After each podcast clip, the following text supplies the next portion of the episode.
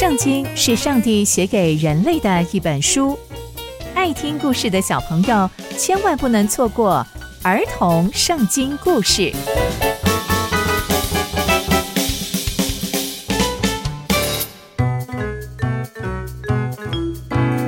各位亲爱的大朋友、小朋友们，大家好，我是佩珊姐姐。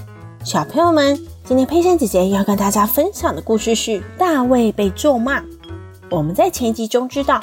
大卫王持续过着逃亡的生活，而他遇见了服侍米非波设的洗巴，而米非波设已经在期待新王的恩惠，而洗巴仍然忠心的服侍大卫，这也让洗巴得到了丰盛的恩典。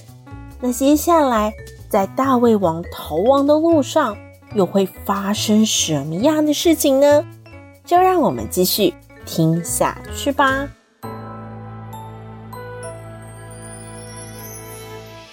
当大卫王走到巴户林这个地方的时候，突然有一个人从旁边冒出来，而这个人呢，叫做世梅，他是属于扫罗家族的。他一边走出来，一边咒骂，又是拿石头往大卫王的那个方向往那边丢过去，把石头一直丢，一直丢，一直丢，往大卫王还有那些臣仆的身上丢过去。那时候，所有的人跟所有的勇士都在大卫王的旁边。当示美开始咒骂的时候，他就大声的嚷嚷说：“你大卫王，哼，你根本不配做王，你是一个无赖，你滚吧！你呀，还杀了很多很多的人，你害死了扫罗，而且是害死了扫罗全家。你看你现在会沦落到这番田地，就是因为耶和华。”把这些罪报应到你身上，哼！你呀，你看看，上帝已经把国交在你儿子押沙龙的手里。你看你现在啊，是自取其祸，因为你就是个坏人。哇！这些话就这样传到大卫的耳朵里面。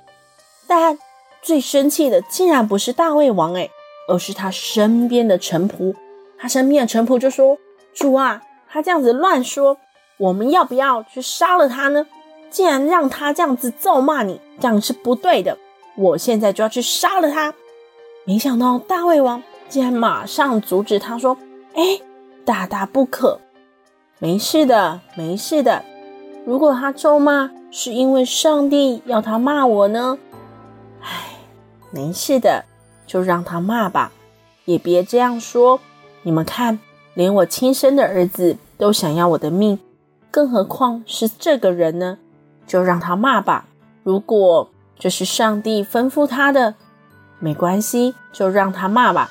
也许上帝也会看到我的苦难，就施恩给我啊！你们千万不要做这些冲动的事情。这些臣仆听到大卫王的话之后，就消了这个要杀他的念头。他们就继续往他们要去的路上前进。没想到这个示每呀。就是骂大卫王的这个人，竟然就跟着这个队伍，一边咒骂，一边用石头丢他，还拿土去撒他。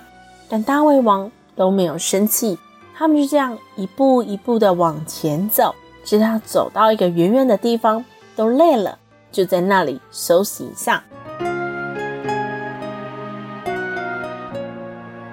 从今天的故事，我们可以知道，大卫王被咒骂。而且是被很过分的咒骂，连大卫身边的人都忍不住想要教训对方，但大卫王的反应却是别这么做，因为如果是上帝要他做的呢，大家就没有理由可以反驳他了。哇，从这件事情我们可以学到什么样的事情呢？亲爱的小朋友们，我们的生活中有没有过这样的经验呢？发生了不开心的事情，而被老师或爸爸妈妈责备，但你的内心感到非常的委屈，非常的难过呢？这个时候啊，我们可以学习大卫王的做法，先不要急着反驳，让对方把话说完，也不动怒，反而是想一想，说不定这中间会有上帝的心意哦。刚刚佩珊姐姐分享的故事都在圣经里面哦，期待我们继续聆听上帝的故事。我们下次见喽，拜拜。